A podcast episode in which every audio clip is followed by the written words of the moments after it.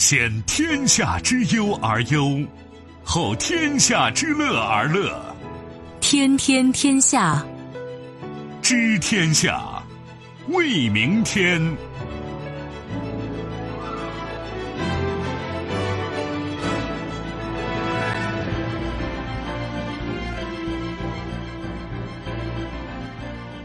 听众朋友们，大家好，欢迎您收听今天的《天天天下》，我是主持人梦露，有请本节目评论员重阳。你好，重阳。各位好。接下来我们还是要对刚刚过去二十四小时国内外发生的新闻事件做出关注和点评。态度。德国经济部长称，德国不想禁止华为参与五 G 网络建设。尝鲜儿。法国将会征收互联网巨头百分之三的数字税。商机。印度空战失利，美国媒体称将是美国军火商的胜利。批评。朝中社回应韩美新联合军演极不寻常，违反承诺。玄机，新加坡确定采购 F 三五战机，CNN 立刻扯上中国。麻烦。泰国榴莲大王不胜电话之扰，取消招女婿。稍后的时间我们会为您进行逐一点评，也欢迎您持续关注河北广播电视台综合广播。除了传统的收听方式，您可以在手机上打开蜻蜓 FM 或者是极听客户端，找到“天天天下”，关注我们。七号，德国经济部长阿尔特迈尔表示，德国不想禁止华为参与该国的 5G 网络建设。德国政府将会收紧对所有供应商的安全标准。在德国电视二台周四的一档节目上，阿尔特迈尔被问及到，在即将到来的 5G 频谱拍卖中，德国政府是否会禁止华为参与？他回答道：“不，我们不想排除任何公司。”不过，这位部长同时表示，政府将会修改法律，以确保 5G 网络中使用的所有。组件都是安全的，不会违反数据保护规则。从去年开始，美国就一直撺掇盟友围堵华为，以所谓的安全问题为由，试图把该公司排除在 5G 建设之外。然而，最近一些西方国家的态度出现了松动。先是英国政府宣布华为 5G 设备风险是可控的，随后新西兰也表态称，从来没有将华为排除在本国的 5G 建设外。其实有个话题，昨天就该聊。嗯，但是我想放到今天说，感觉就很好，就是华为起诉美国政府。嗯，之前我们聊过，但是那个相对说的是比较宏观的。今天我们可以细节性的关注一下，包括你看德国方面也表态，而且他不是一般人的表态，不是一种自己的认识，而是以官员的身份表态，所以这个也反映了德国的一个态度吧。那怎么说呢？这位部长，我实话实说，他说的是一句可贵的废话。什么叫废话？就这个不用说，他的意思就是说，你华为也好，别的企业也好，你到我们德国得遵守我们德国法律，不遵守我们就要惩罚。对呀，但是这句话在今天何其可贵！你会觉得本来这句废话，这句话到哪儿都是对的呀。但是现在这话有人都说不出口，都不敢说，都惹不起美国。你会觉得太好玩了。而德国人把这句话说出来了，我觉得挺好哈，嗯，应该给他们鼓个掌。当然说说是说，态度是态度，到。真正具体操作落地的时候会成为什么样子？这个咱们我觉得还得看。那你说言和行哪一个更重要啊？听其言，观其行。我觉得这是我们的态度，不要过早的就喝彩，就觉得大获全胜。我觉得博弈才刚刚开始，这是一个整体的感觉。那就是你刚才所说的就是涉及到华为嘛？美国的态度确实是前所未有的，就图穷匕首现，直接赤膊上阵就就杀过来了，是吧？自己不用。华为最后也认了，说美国市场我们也等于是放弃了。现在在美国国内，我查了查，有些什么农村啊、边远地区可能还有用的，但是服务不太可能，就像之前那样能提供那么好了。基本上这个市场我们不做了。那你说做别的市场行不行呢？不行，因为美国我们以前就讲过，它的能力和玩法呢，它是匹配的，因为它在全球是一个经贸的大国。你看，我们讲过多次，它制裁伊朗是怎么玩呢？就是伊朗的油啊，你们谁都不要买。包括欧盟，你们要买他的油呢，我就不跟你们做生意了。这样导致欧盟很多的企业就不敢和伊朗做生意。人家美国没有说不许你和伊朗做生意，人家说的是你跟他做，我就不跟你做，我就不跟你玩了。那大家就灰溜溜的奔美国来。为什么？很简单，美国市场大，在美国赚钱赚得多，可以牺牲伊朗，就是这么个状况。那我们就说特朗普上台之后呢，他和前几任总统确有不同。当然，奥巴马就有有所调整啊。之前的一些美国总统动不动就是我们航母在哪儿打一架，派军队，后来确实也玩不起了。到特朗普这个时候呢，基本上到现在你看没有大规模的派什么军队，他愿意用其他的方式，你比如扔个巡航导弹，反正咱俩不着脸再就是我愿意用经济啊、制裁的方式、贸易战的方式去和别人博弈，这是他也在最大限度的利用就美国目前看来还算是的固有的优势。这是我们讲他啊。那下面我们就说，在具体的操作上自己不干，也不让自己的一帮朋友。你看，首先这五眼联盟，你们总得配合吧？大家纷纷表示配合。另外还有一些欧洲国家也是跟美国遥相呼应，主要是这些国家，一些西方的发达国家，这个对我们当然是不利的。因为这些国家他们的市场相对比较成熟，比较有钱，而如果我们的中国企业只是在就全球范围内哈，那个不被他们影响和控制，那些地盘、那些市场上去努力的话，应该说也会有成果，也会有收益。但是呢，从市场的含金量上肯定要差一些。所以我个人理解呢，这些市场我们绝不能放弃。你不要想着以这个回避啊、躲闪啊，咱俩不相遇。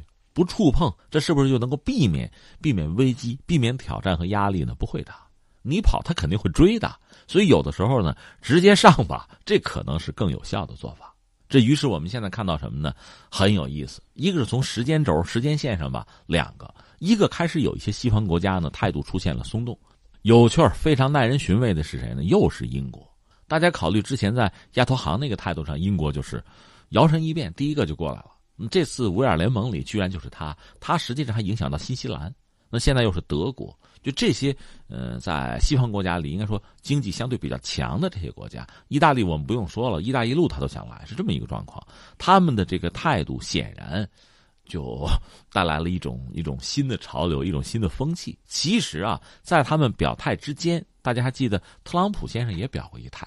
哎呀，五 G 好啊，我们得赶快五 G 六 G 啊，我们也不排除任何企业啊。华为马上就说，对对对，很好很好啊。特朗普先生说的对啊啊，我们可以帮你搞成真的五 G，这是文的一条线，就大家纷纷表态，包括特朗普也表态。特朗普这个表态，其实我认为对他的这些盟友，也传递了某种非常有趣儿的声音。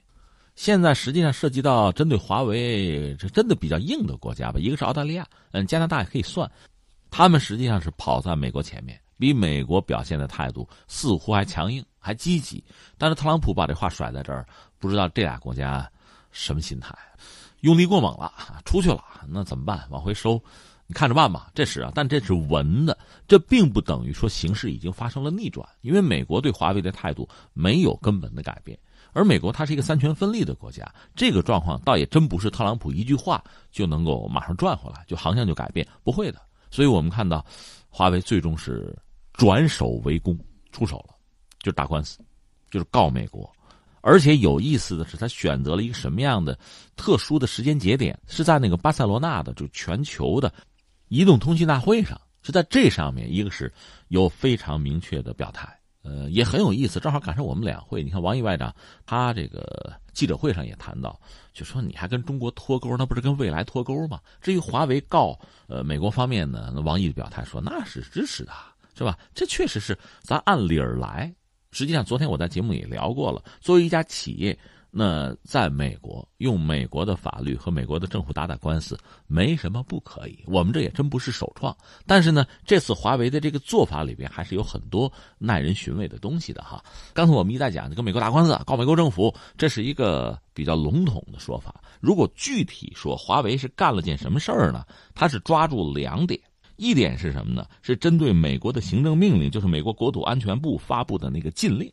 你又没证据，你把我禁了，这行吗？这个对吧？这是一个。还有一个更有意思，是针对美国国会，他们写进了防务政策法案呢，二零一九这个法案的相关内容，他告两条。一条呢就涉及到行政命令，我们说了，美国的这个国土安全部告这个。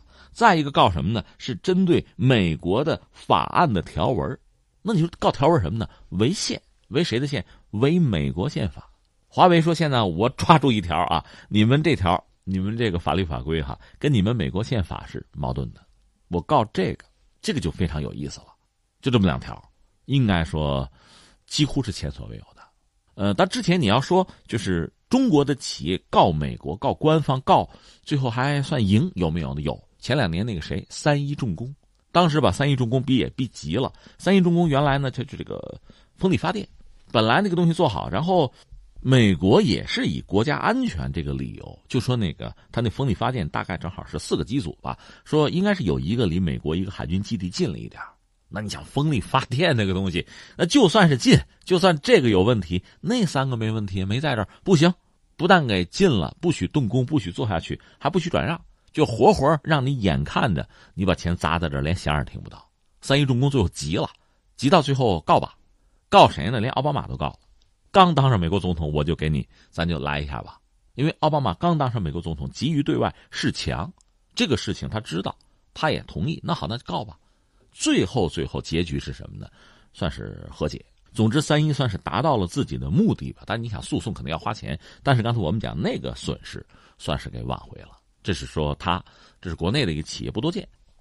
当时美国国内媒体讲，这家伙里程碑式的，从来没有过的。这是一次，还有一次，这个我说就熟了吧？卡巴斯基，嗯，我也用过。卡巴斯基告美国，因为这是俄罗斯的。对，美国说这这国家安全，凭什么你就说我国家安全？卡巴斯基也就告了。但是我印象中，美国人就法院不接，就不接这个事儿，所以这事儿最后也也没有办法。当年三一重工告美国的时候，梁稳根就三一重工的这个梁稳根就放了句狠话：好嘞，我们倒要看看美国这个什么法治人权有谱没谱，咱试试。那最终这个结果对他来讲，应该讲还算满意吧。但是到底有谱没谱，卡巴斯基肯定不这么想，对吧？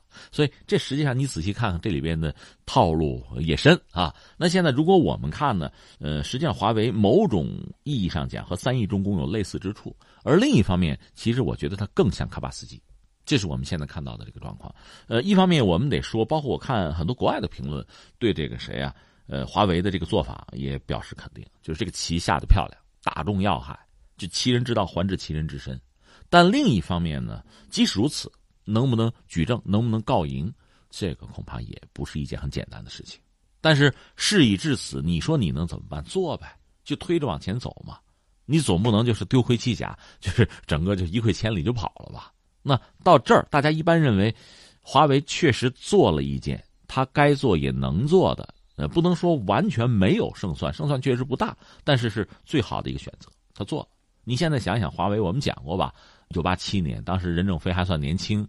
任正非是当年在七八年、七九年，就是中国的科学大会上能够参会的为数不多的年轻的科研工作者之一。当时到八七年，他可能手头有两万人民币多一点儿，去搞华为公司啊。他自己也没有想到，最后华为是今天这个状况。当然，我们国人也好，美国人也好，估计都没有想到。那既然到这一步，那就做这一步的事情吧。到哪一个阶段做哪一个阶段的事情，该怎么做就怎么做，兵来将挡，我觉得挺好，就推着往前走就是了。这就不再赘言了。然后就说，你今天这个新闻也很有意思。德国在这么一个当口，你看，在巴塞罗那，华为又展示了自己的新手机，给美国有一个非常明确和比较硬的态度。而且，呃，华为方面，在我记得在英国金融时报刚有篇文章，高管写的。把话说的已经挑得很明了，就说我有什么问题拿证据，没有证据那我就质疑一下你吧。你为什么在全球范围内总在打压华为呢？大家都知道美国人在监控整个世界，对吧？在美国之外这大几十亿人、七十亿人，美国一直在监控。棱镜门吗？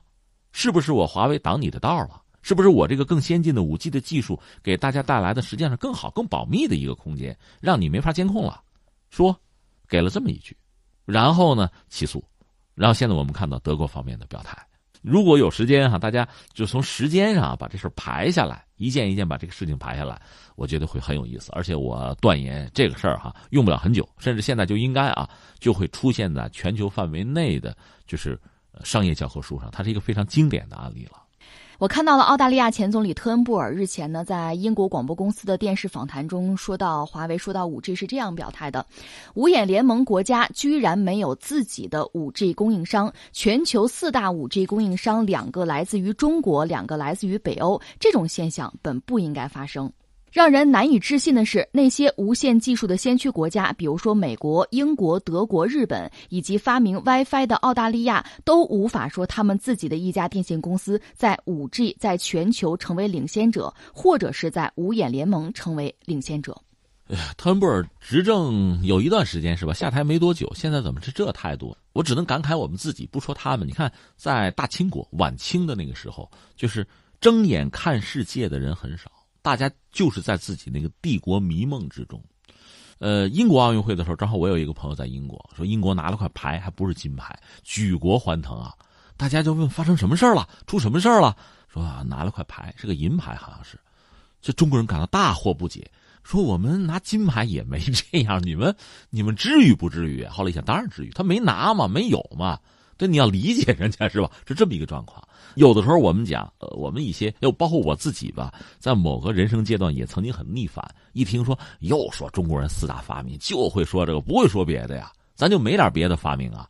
但是你现在看，澳大利亚也是这样，WiFi 是我们发明的，对吧？怎么他们用成那样，我们还这样？对呀，这么多年我们怎么吃苦？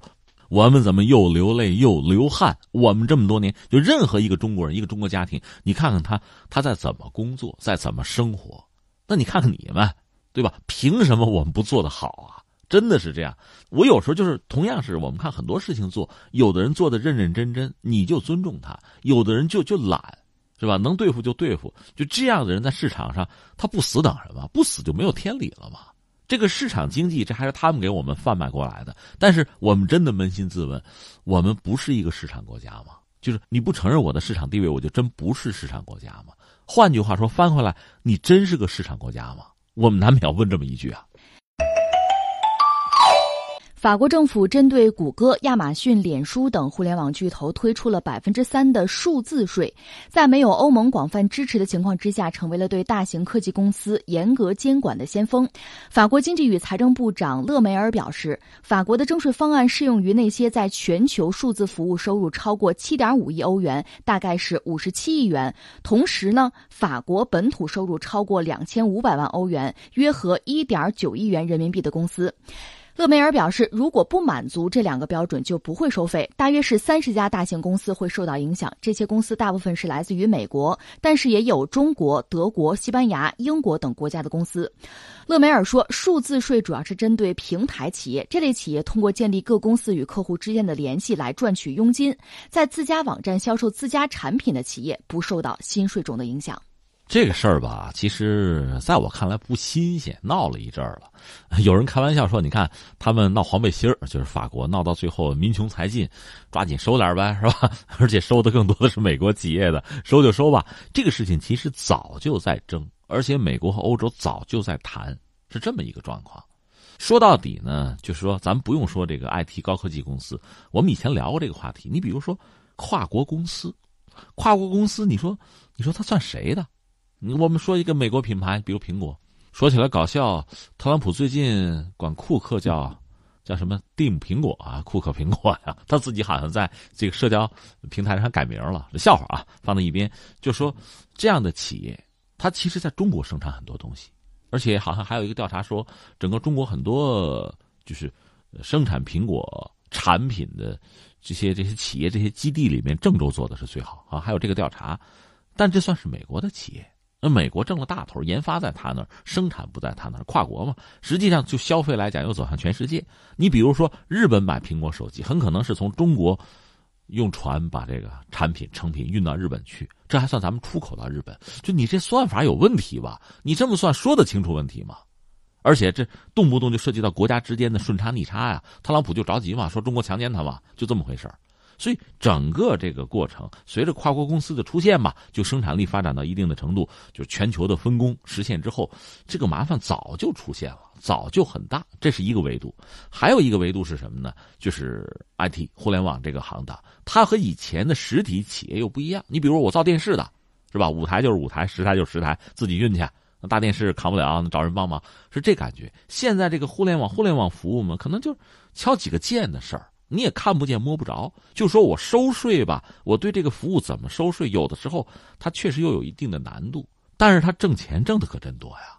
否则现在很多国家，包括我们中国，一直在强调实体实体经济，我们千万不要出问题。那为什么呢？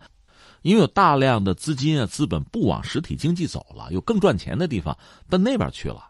这个作为决策者，这个全世界都是一套逻辑。要着急这种事儿，大家都会着急，这是一个层面。还有一个层面，以前我们也聊过了，就是你要说工业革命，特别是第一次工业革命最牛、最带头的，那还得说是英国，然后德国、法国也是紧跟，那到第二次工业革命涉及到电了，应该说美国就已经跑到前面去了。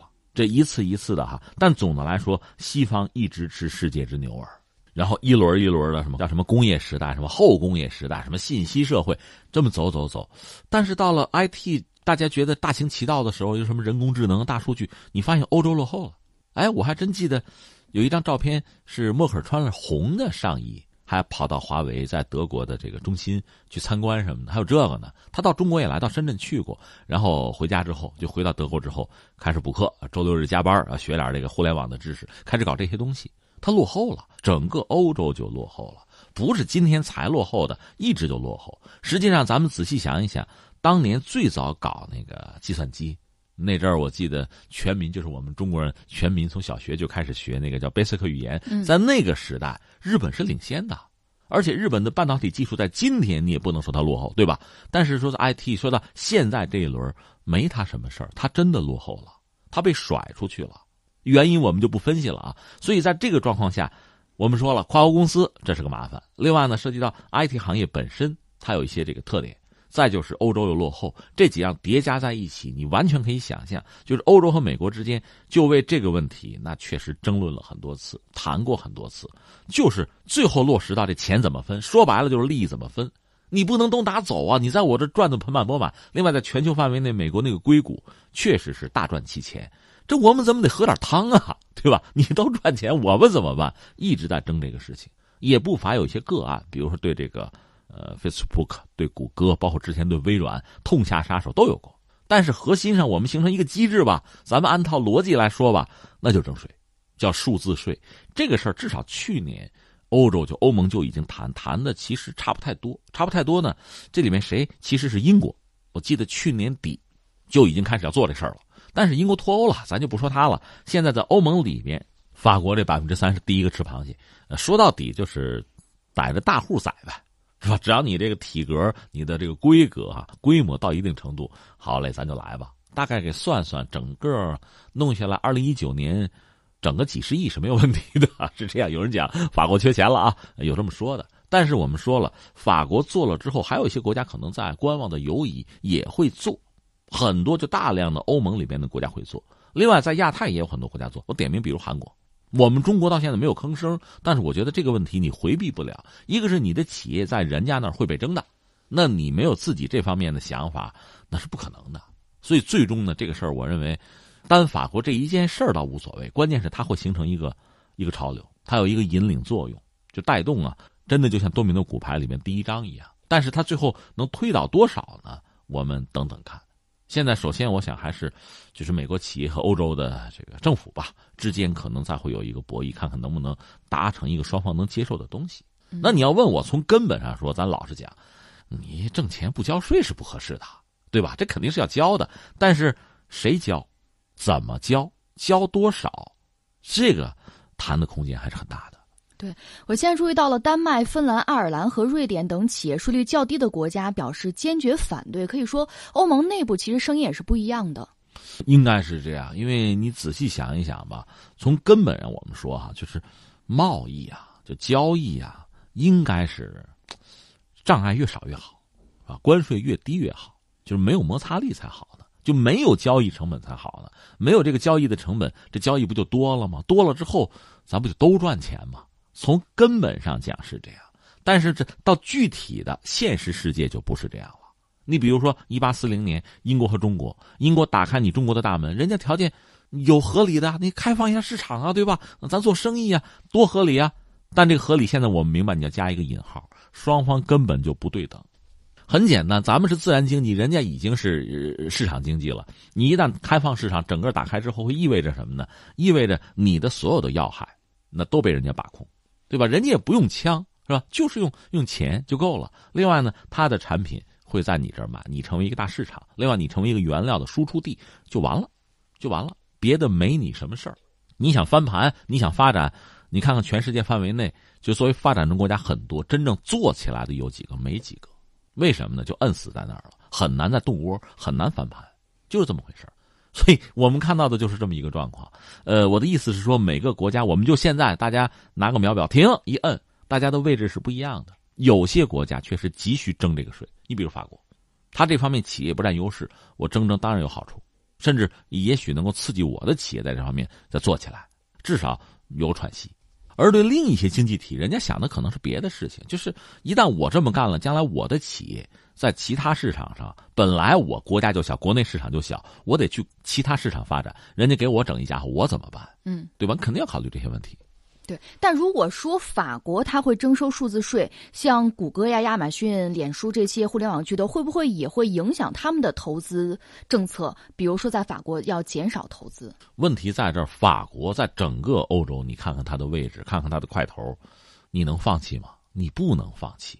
这刚才我们讲华为也谈到了，那我不能因为美国这态度，我真的就完全就撤出美国市场、北美市场、呃西方国家市场，那不行，我得争一争啊，能争还要争一争，否则我干嘛打这个官司啊？一样的。现在说到底呢，就是我刚才说那句话，从根儿上讲，你挣了大钱是吧？不交点税，不让大家分一杯羹，那哪合适啊？但关键是怎么个交法，交多少，这个里面需要探讨。现在法国拿出来一个标准，行不行？如果最后真的导致大家撤了。法国成了大家都不愿意踏足的地方了，那你再往回调调呗，就这么回事吗？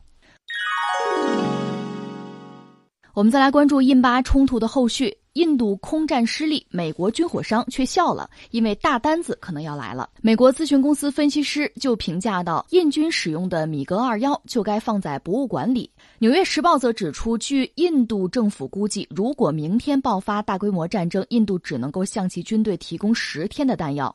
当地时间三月五号，美国外交政策杂志的网站指出，上周巴基斯坦击落印度空军的米格二幺战斗机，凸显了印度空军的破旧状态。尽管被记录的米格二幺经过了现代化改进，但是该机型首次试飞还是在上个世纪五十年代。而对于美国航空巨头波音公司和洛克希德马丁公司来说，印度重新聚焦此事也是一个好消息。他们正在紧盯着涉及一百多架战机的印度采购计划，其中利润可观。呃，这是印巴这个事儿的后续吧？嗯，总的来说，看来再打下去可能性不大了。双方在。就是你说的这个击落事件之后，多多少少又交了交手，一个是地面上互相炮还是轰了轰，就是交手嘛。嗯，另外在空中有一个说法，我看到后来也没有下文了，真假不知啊。就是巴基斯坦一架无人机，应该侦察机之类的吧，就是侦察，就双方这中间这段哈算缓冲什么的这块的形式吧，被苏三零 MK 啊击落了，但是我也看不到进一步的消息了。然后传来消息又说，呃，印度打算租俄罗斯的核潜艇猎豹。有这个说法啊，当然这个也不是今天租明天就到的。再一个就是说，巴基斯坦的海军方面抓住了一条印度潜艇，倒没有把人家击沉，只是把人轰出去了，而且提供了照片，是有那个潜望镜状态，好像是巴基斯坦方面那个反潜直升机把照片给拍下来了。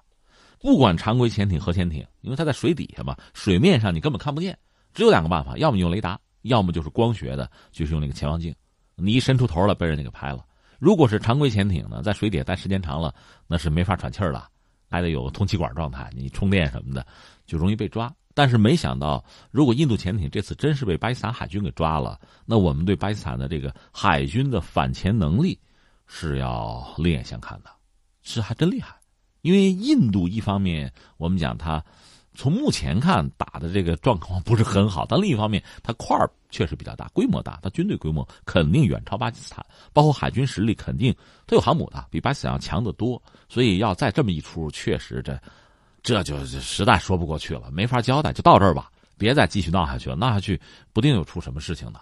呃，那说阿比南丹这不给放回来了吗？这个事情莫迪也不愿意多讲，所以印度媒体分析说，这个事儿吧，它本身没起什么作用。谁起作用了呢？我们之前说我也想不清楚嘛。他想让土耳其的埃尔多安帮忙，嗯，也没有进一步消息，可能也没帮上，或者还没来得及。谁帮呢？一个可能是沙特，沙特就在这个飞机这个事件打下来之后呢，沙特方面先到的巴基斯坦，然后又到了印度。那这个显然估计会有带我斡旋啊，传个口信儿这个意思。另外还有一个国家阿联酋，阿布扎比王储，他呢？应该说是和至少我们现在知道他是通电话，啊人倒没过来，但是可能讲了一些比较中肯的话，啊比较理智的话，劝了劝双方，这样最终的结果是，呃，把人放了。当然，印度嘴是硬的，就是说这个正常的，你就该放。日内瓦公约早就说了，战俘你得放啊。但是这毕竟是个善意吧，这边就是印度也没有再有其他更强硬的就回复了，就这样。这我们说清楚了。然后你看这个各色人物就登场。你现在说的是美国媒体，它的背后实际上是美国的军火商，这就开始造势了，就说印度不行吧，是吧？打输了吧？打不过巴基斯坦是吧？而且你看弹药你还不够，那怎么着买呀？买谁的？买我的呀！说到底就是这么一句话嘛。但这个事儿在多大程度上能够成为现实吧？我倒觉得悬。如果是前段时间，就是莫迪和呃美国打得火热的时候，那阵儿可能好一点。现在这个状况真的不是很好说。你看，一个我们说，呃，印度和巴基斯坦其实都缺乏自主的国防能力，都需要大量的购买国外的武器装备。巴基斯坦尤其是这样。不过，他国家比较小，经济也不发达，他这么做呢，也不让人觉得意外。而印度呢，人家是大国嘛，自视是很高的，所以他如果和巴基斯坦是一个水平，那他自己都说不过去。他还是想搞自己的国防工业，也搞了。但是呢，这个所有搞的项目应该说都是很尴尬。他搞了一个叫光辉 LCA 战斗机项目，几十年搞过去了。本来是用这个飞机，注意啊，用这个飞机就想替代米格二十一。到现在这个飞机生产多少架呢？几架？那服役的几架，十来架就到这儿。而米格二十一还是被打下来了，就是你没替成嘛，这是一个。另外，陆军还有这个阿琼主战坦克那个项目，也几十年了，到现在也不放弃，反正要不就在升级什么的，是这个。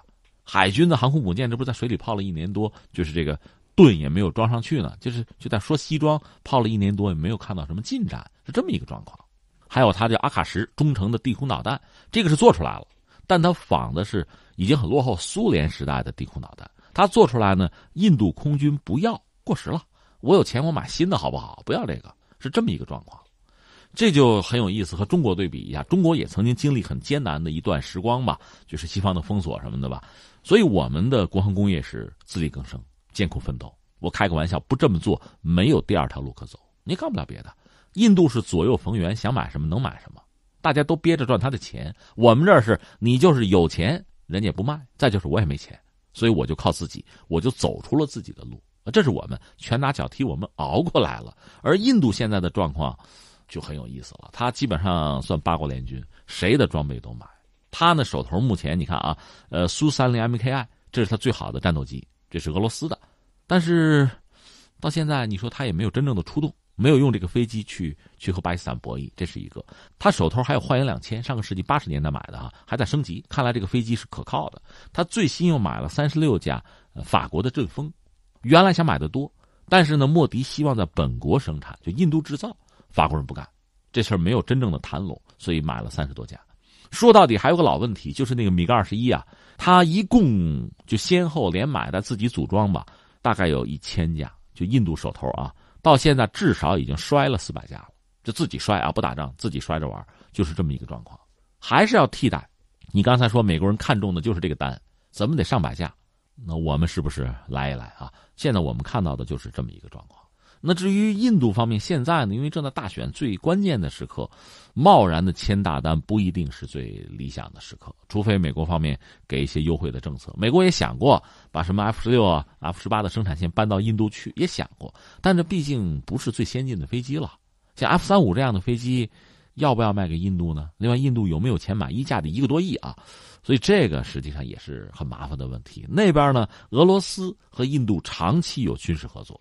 印度现在主力装备陆海空军其实都是俄式的，所以你就算买美国的东西，它也要有一个过程。就像你现在一直是说说德语的啊，现在忽然让你让你说西班牙语了，那你你想这个过程你得适应适应吧？那这个过程也很麻烦。你想俄罗斯也不会甘心自己的蛋糕被美国人吃掉，新一轮的博弈显然又开始了。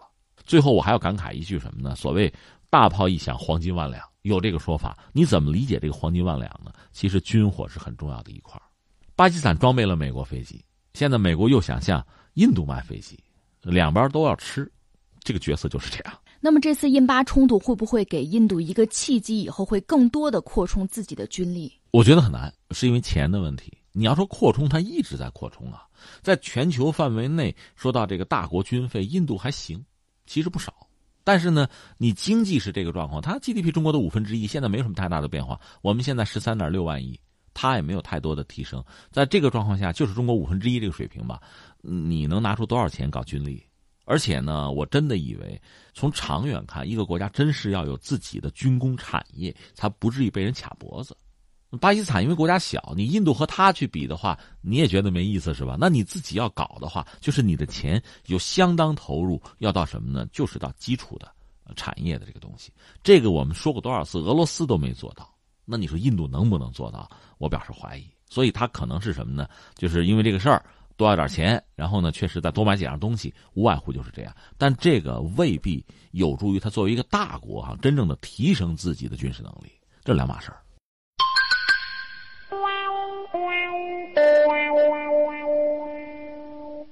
我们再来关注朝鲜半岛局势。朝鲜半岛局势向何处发展，现在似乎有些难以看清。新华社消息，朝中社三月七号播发的一篇报道说，韩美近日新启动的代号为“同盟”的联合军演与朝鲜半岛和平氛围背道而驰，粗暴违背了朝美共同声明和北南宣传精神。报道说，韩美本月四号启动了代号为“同盟”的新的联合军演，这一改名字关键决心的联合军演将会持续到十二号，并且。宣宣称这次演习的目的是通过电脑模拟检验假想的朝鲜全面南侵时的作战计划，提高战争执行能力。报道认为，韩国军方和美国这一不同寻常的举动，是对做出消除敌对关系与缓和军事紧张承诺的朝美共同声明和北南宣言的粗暴违背，也是对期盼朝鲜半岛和平稳定的全民族和国际社会愿望的正面挑战。此前，美国国防部在二号发布声明说，美韩决定终止定于春季。举行的关键决断和秃鹫系列联合军演，这个决定反映出双方有意愿缓和朝鲜半岛紧张局势，支持通过外交努力达成半岛无核化的目标。这条新闻你一说，初听起来让人有一点意外，因为我相信在美国、韩国看来，我们已经不搞大的了，我们在计算机上敲敲键盘，你也不干呢。我估计可能他们会有这样的反应。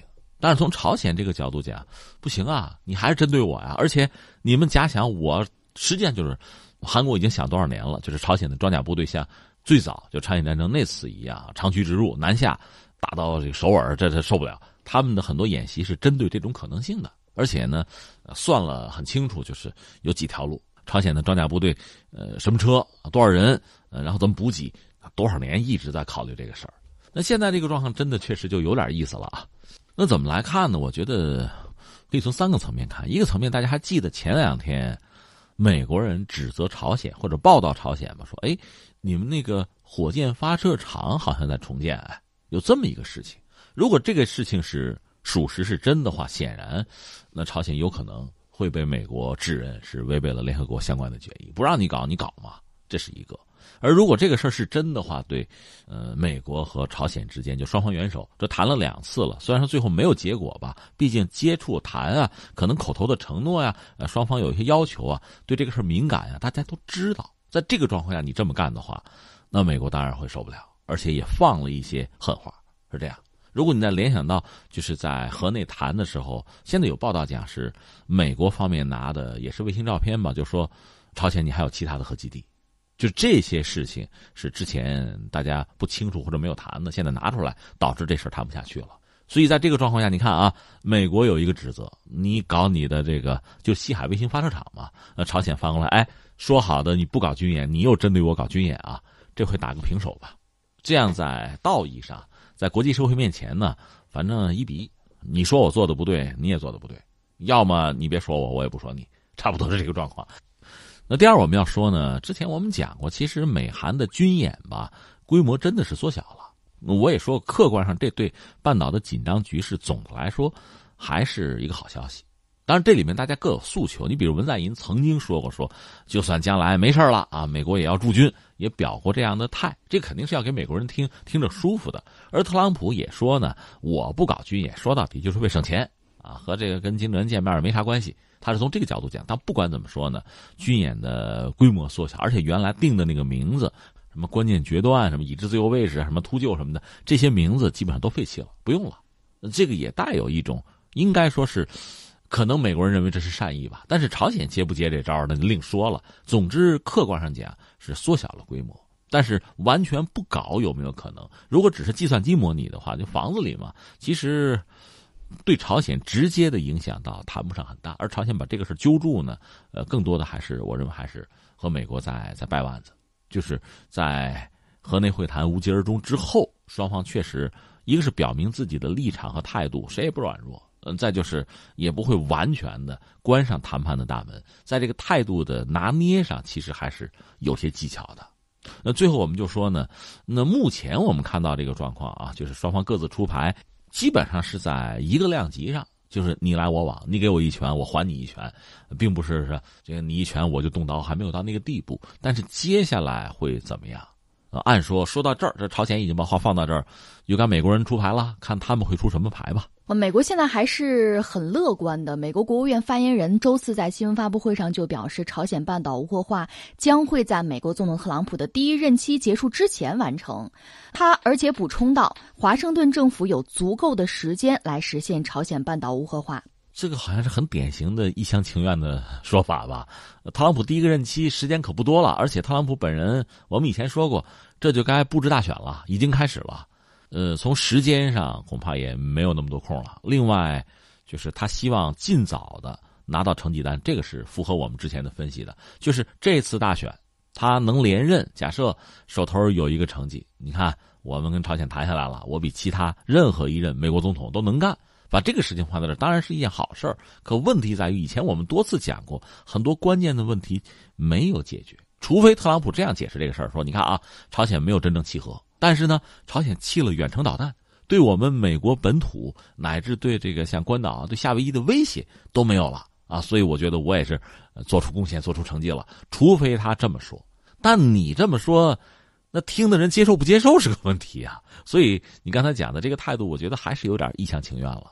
国务委员兼外交部长王毅在三月八号答中外记者提问的时候，回答朝鲜半岛局势有关问题时就表示，只要对话不停，方向不变，朝鲜半岛无核化的目标最终就一定会得以实现。当然了，不应该从一开始就设置过高的门槛，也不应该单方面的提出不切实际的要求。解决问题的关键是各方都要跳出历史的局限，打破互不信任的魔咒。啊，这实话实说，这真是实话，这是非常实事求是的一个态度。关键是，当事双方能不能真的按这个态度去做事儿。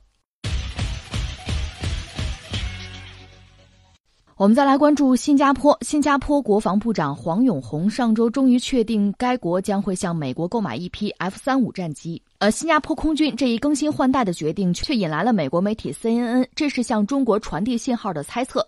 美国有线电视新闻网七号刊登其国际版编辑布拉德兰登的文章，表示如果计划顺利执行，新加坡将会成为继澳大利亚、日本、韩国之后，美国在太平洋地区第四个拥有 F 三五的盟友。此举可能会让北京感到不安。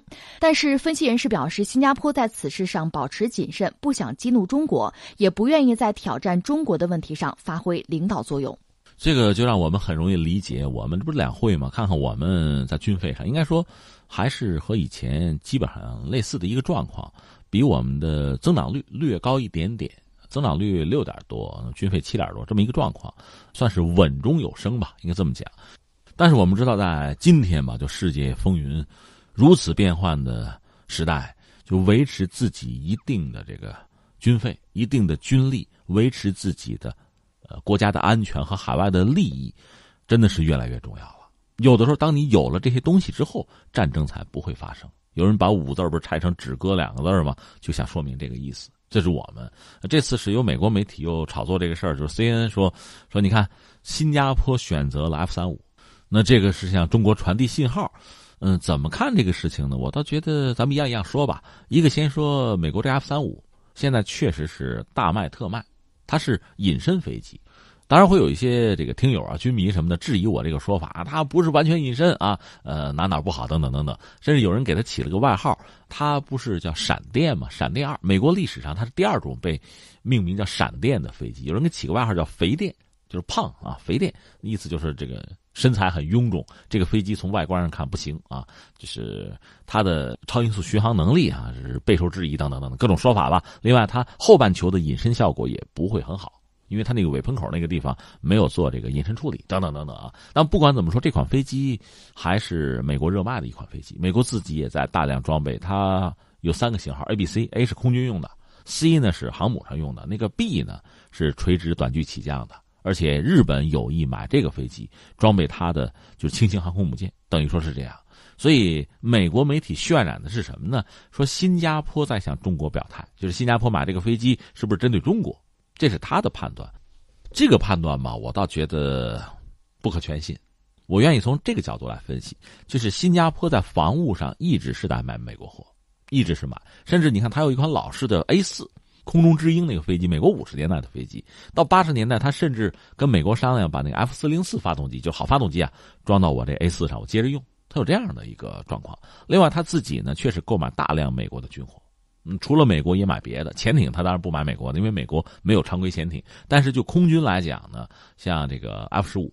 这是他主力的飞机，而且在美国这也是重型机，而且有一个说法哈，说由于新加坡买了这个双发的重型机，导致东南亚国家出现了这个军备竞赛，因为你这是重型机，我们只好也奉陪吧。所以像什么呃越南呀，像这个马来西亚什么的，他们也都装备了双发的重型机，买不多买少呗。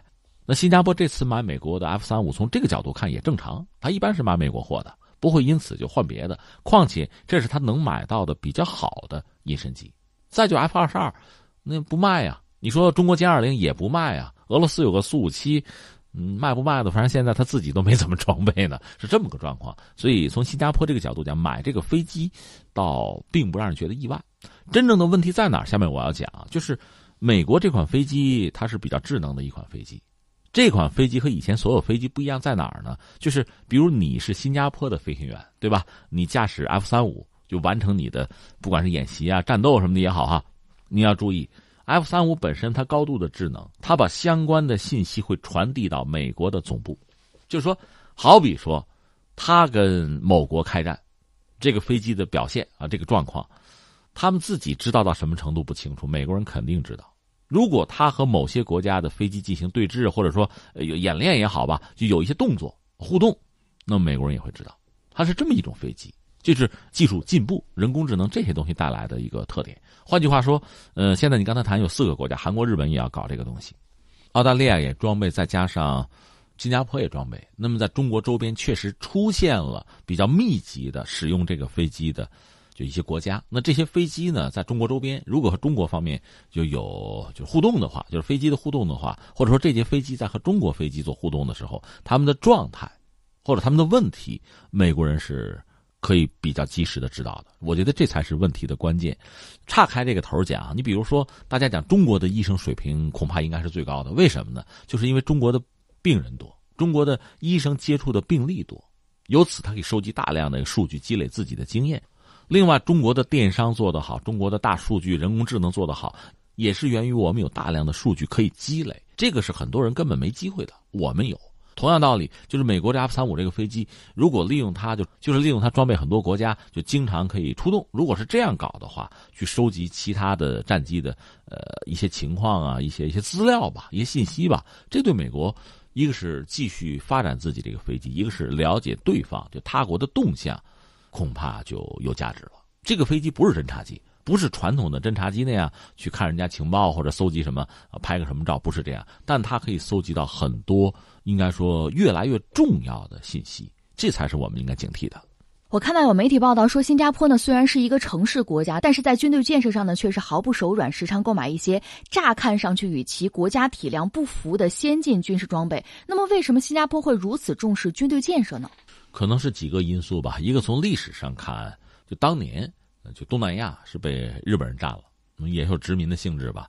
这种侵略带来惨痛的教训是不能忘。另外呢，在就是他和马来西亚的博弈之中，他是从马来西亚分出来的嘛，就双方的关系也不是很好。我曾经跟大家讲过公开的资料，就是新加坡方面一旦和马来西亚发生战争，他首先要做的是什么呢？是让自己的特战部队过柔佛，然后是抢占水源地，然后固守待援，肯定撑不了多久。所谓固守待援，就是等着这个。国际社会关注啊，然后调停，但是我得把水源地先占了，不然的话，我这个国家就没水喝。他这样，另外就是新加坡虽然国家不大吧，确实也有自己的特殊的地理位置，也有他的雄心壮志。那你说他的陆军吧，确实说起来可笑，他在哪儿训练去？在自己本国都没法训练。海空军就更不用说，他空军飞机一起飞就到别人家去了，就出现这个状况。那海军好一点，公海上去嘛，所以他确实有了一个和自己的体量。完全不对等的非常强大的，就是尤其是海空实力。嗯，在东盟国家里，如果论这个实力最强的，应该是越南，而越南实际上也是新加坡比较提防的一个国家。所以，真正说新加坡呢，呃，其实它主要的担心的，其实并不是中国，还是马来西亚和越南。当然，在冷战到现在吧，整个这个过程，它和美国又建立了比较特殊的关系。它的基地，比如张仪那样的基地，呃，美国也用。所以他们的关系也比较好，美国当然也会忽悠他买些东西，甚至也愿意让新加坡做一个棋子儿顶在前面，在这个现在新的亚太印太格局里为美国人出力。只不过新加坡也不会那么傻。最后，我们再来说点轻松的，来关注一下泰国榴莲大王招女婿。最近在网上公开招婿的榴莲大王表示，从宣布招女婿之后。他接到了上千个应征电话，不胜其扰，因此呢，决定取消了征婚活动。泰国春蓬县做榴莲生意的商人阿农特呢，此前在社交媒体脸书上就发文章，为二十六岁的小女儿坎西他选丈夫。阿农特呢，大方开出了一千万泰铢，大概是二百一十多万元人民币的现金作为嫁妆，一份聘礼不收，还附送十辆车和一栋房子。但是有个条件，就是应征者必须要掌握接掌榴莲生意的能力。榴莲大王招婿的消息迅速成为了网络热门事件，甚至有人直接叫他阿农特爸爸。但是呢，阿农特三月五号在脸书上就宣布将不再接受应征。据报道，女儿坎西他拥有中国中山大学的硕士学位，目前正在帮父亲拓展在中国的榴莲生意。呃，这个确实是一则趣闻吧？三八节嘛，我们也轻松轻松聊聊这个事情。这种故事。叫什么叫钓金龟婿是吧？是这么叫吗？反正有过，但是确实不多见。古代有什么比武招亲，让我们 想起射雕来了。那现在这个事情也很有意思。你刚才说是几千个电话，我看到数据说上万个电话。老头受不了了，在这个社交媒体上说：“不要打了，我要死了，让我歇歇啊。”表达这么个意思。之前还有说法说四月一号他想约这些应征者是到哪儿见个面，现在好像也没下文了。既然如此，恐怕呢无外乎两个说法吧。一个说法就是炒作吗？这就是一个很典型的一个广告啊，又不是商业的，但是成功的吸引了眼球。那么大家一说，哎，这是阿诺特他们家的这个榴莲，我尝尝吧，可能会形成这么一个格局吧。嗯，也挺有意思。我们大可一笑了之。当然，还有一个就是人家是真实的，是真当回事儿。特别是人家把话说明了，说还是想找中国人，看中了中国的市场。这就让我们，你看我们《天天天下》这个节目，肯定不会在儿女情长上 耽误太多的时间哈。那我们就往下再说一句吧，就是它榴莲是一个产业，榴莲这个东西很有意思。你仔细想一想，世界上这样的东西不是很多，就这东西拍在这之后吧，有些人极度的喜欢，香好吃，而另一些人极度的反感，臭。不要放在家里，对，不能放冰箱。而且你看，密闭的，比如我在客机上或者在什么高铁上吃，禁止。啊恐怕这 对你根本不能拿上去。哎，特别有意思，很少有东西这么极端，就是人们对它的态度完全不同。榴莲这个东西吧，其实真的很有特点哈。它这个外形就像什么呀？就像大刺儿头一样。我估计古代有拿那个什么锤的，就是这样东西，好多尖儿，好多刺儿，三角刺儿。这个东西就是你真的采摘的时候都很小心，搞不好给你砸伤。而且，那你想一一砸就身上一片眼儿，那很痛苦的那是哈。这个东西最大的问题在哪儿呢？就是榴莲它成熟整个生长的过程非常慢，非常慢。这个树长出来结榴莲恐怕得等八年，而且呢，真的这个树产的榴莲好吃，二十年。这个榴莲本身吧，到最后了，这个榴莲树老了，越老的时候，据说这个榴莲越好吃，这是它的特点。当然说，你那树不可能是同样的这个年龄哈，所以说一年可能能摘也就摘个两次。另外更麻烦的是什么呢？你要真想吃好吃的，就得等它成熟了自己掉下来。但是它一旦掉下来，大概就七十二小时啊，再时间长了那就就不行了。当然现在也有一些技术，比如说什么冷藏冷冻的技术，就保它的味儿什么的，可能保个百分之七八十的鲜儿差不多，就这么个状况。呃，比如马来西亚最有名的叫做什么榴莲中的法拉利是最好吃的，叫猫山王榴莲，是这么一个状况。而且马来西亚为了保证自己产品，就是也是也是可持续发展，也是别砸了名牌，是吧？他一个要求就是说，你就得等它自然成熟掉下来，你不能提前打什么东西啊或者采摘什么的，那个对树的寿命也有影响，这是很讲究的事情。所以他们这么说，这样就意味着一个是这东西确实来之不易。再就是运输很困难，那么它这个保鲜保味儿，那我们的超市其实想买随时可以买，就是觉得贵，对吧？原因就是在这儿，这是说榴莲这个状况。目前我们刚讲像那猫山王那个榴莲，好像似乎目前还不能直接来进口，就是我们中国呢不允许带壳的那个进来，好切开的处理过的可以是这样。泰国的就目前是我们市场上最主流的。这位这个榴莲王，泰国的恰好是泰国的哈，这个应该是说在在中国市场上是看到了巨大的商机。其实我也觉得有点奇怪，他的女儿在中山大学上的硕士，同学总是有的，就是搞不搞对象呢？同学情谊，中国人很讲情谊的嘛。那通过同学的这个路径，有没有可能把自己家的榴莲弄到中国来卖？好像不是很困难的事情。真正的问题，这个技术问题不是他们家，而是全世界所有搞榴莲，那是纯热带水果啊，都会遇到的问题。就是我说的，它成长期很慢，而且呢，运输。比较麻烦，那全是刺儿嘛。再就是的保鲜期，这个问题是全世界都遇到的问题，不是他们家，所以大可不必那么焦虑嘛。好，以上就是今天天天天下的全部内容，感谢您的守候收听，明天的同一时间我们不见不散。